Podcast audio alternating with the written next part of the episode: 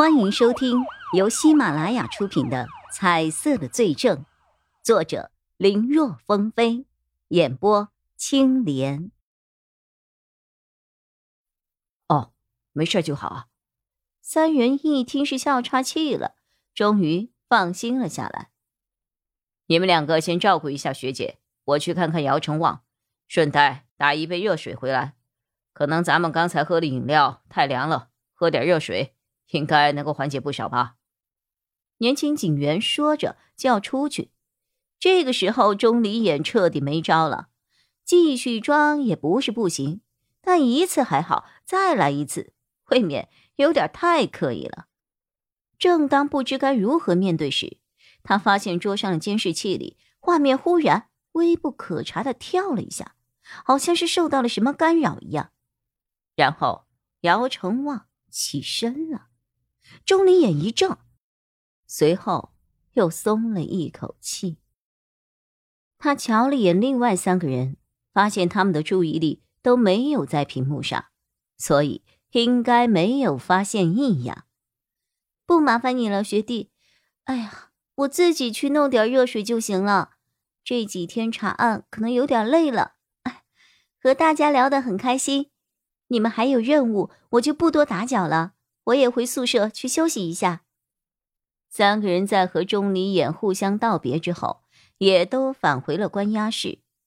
钟离眼不担心三人会不会和白丽蕾提到今天几个人聊天的事情，毕竟三个人在工作的时候离开岗位去聊天，被知道了铁定是要挨训的。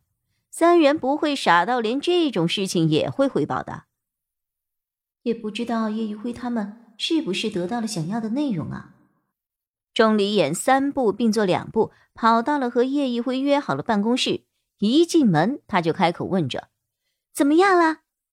叶一辉比了一个 OK 的手势。钟离眼本来还悬着的心终于放了下来。你听听，叶一辉掏出了录音笔，快进了一段时间，前面那些都没有什么特别的。直接给你听关键的部分。叶一辉按下了播放键。我这么做是为了保护他们。录音笔里传来了姚成旺的吼声：“我要是不当那个替罪羊，那些人会威胁我要杀了他们，杀了他们呀！”那个人是谁？还有，这个他们指的又是谁？一开始。那个人只是用一心肇事逃逸的视频来威胁我，但发现我有些抗拒后，就威胁我说：“如果我不听话，不但是儿子，还有我的孙子孙女，他们一家都不会放过的，甚至连离了婚的儿媳也会遭他们的报复。没有办法呀。”为了保护他们，我我才答应的。那是谁让你这么做的？这，别吞吞吐吐的了。你刚才的喊声会把其他人招来的。你要是真的为你的家人们着想，就赶紧跟我说实话。现在相信你是被逼，还能够真正保护你家人的人，就只有我了。是啊，姚成。姚艺兴的声音响了起来：“叶警官是个好人，他一定会帮我们的。我不知道是谁让你这么做的，但我知道那个人肯定没有安什么好心。他能用我们全家人的性命来威胁你，还有什么是那个人不能做的呀？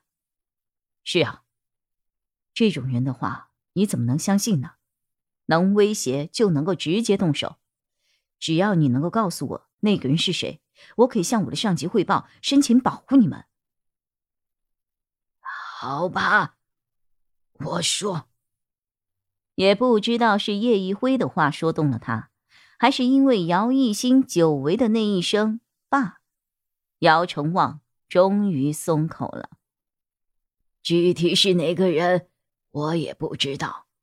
每次那个人和我见面，都是戴着一个面具。搞得神神秘秘的，电话里也是一种奇怪的声音跟我交流。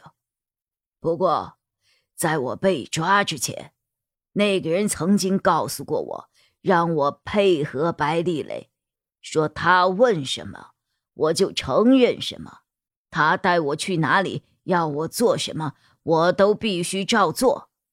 什么？叶一辉大惊。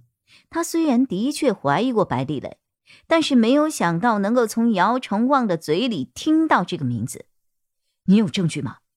叶一辉急忙问着。有。我有录音，在哪里？在我家客厅的茶几上，放在那个茶叶罐底下，那儿有一个记忆卡。呃，哎呀，嗯，你们警察还真是够辛苦的呀，这么晚还要来。一个穿着物业服饰的中年人打着哈欠给二人带路。他嘴里说二人辛苦，但看他的口气和样子，怎么听怎么都像是在说他自己呀。明明都已经睡下了，却因为你们又被从梦中叫醒，真是太辛苦了呀。你们要多久啊？给叶一辉和钟离言打开了门后，中年人问着，那个意思大概是想说，要是太久了，我就先走了。哦。很快的，一分钟。叶一辉说着，和钟离眼穿上了鞋套，一起进了姚成旺的家。两人没有去别的地方，直奔客厅的茶几。茶几上有三个茶叶罐，两人为了不留下指纹，破坏现场，都是戴着手套开始翻找的。很快，他们察觉到了其中一个茶叶罐有异样，那个茶叶罐的底座是可以拧下来的。打开一看，果然在底部用透明胶带贴着一个小拇指甲盖大小的一个记忆卡。钟离眼掏出手机，将卡插了进去，然后读取，里面有一个音频文件。打开一听，是姚成旺和一个声音明显经过变声处理的人的对话。本集播讲完毕，感谢收听，更多精彩内容。请在喜马拉雅搜索“青莲嘚不嘚”。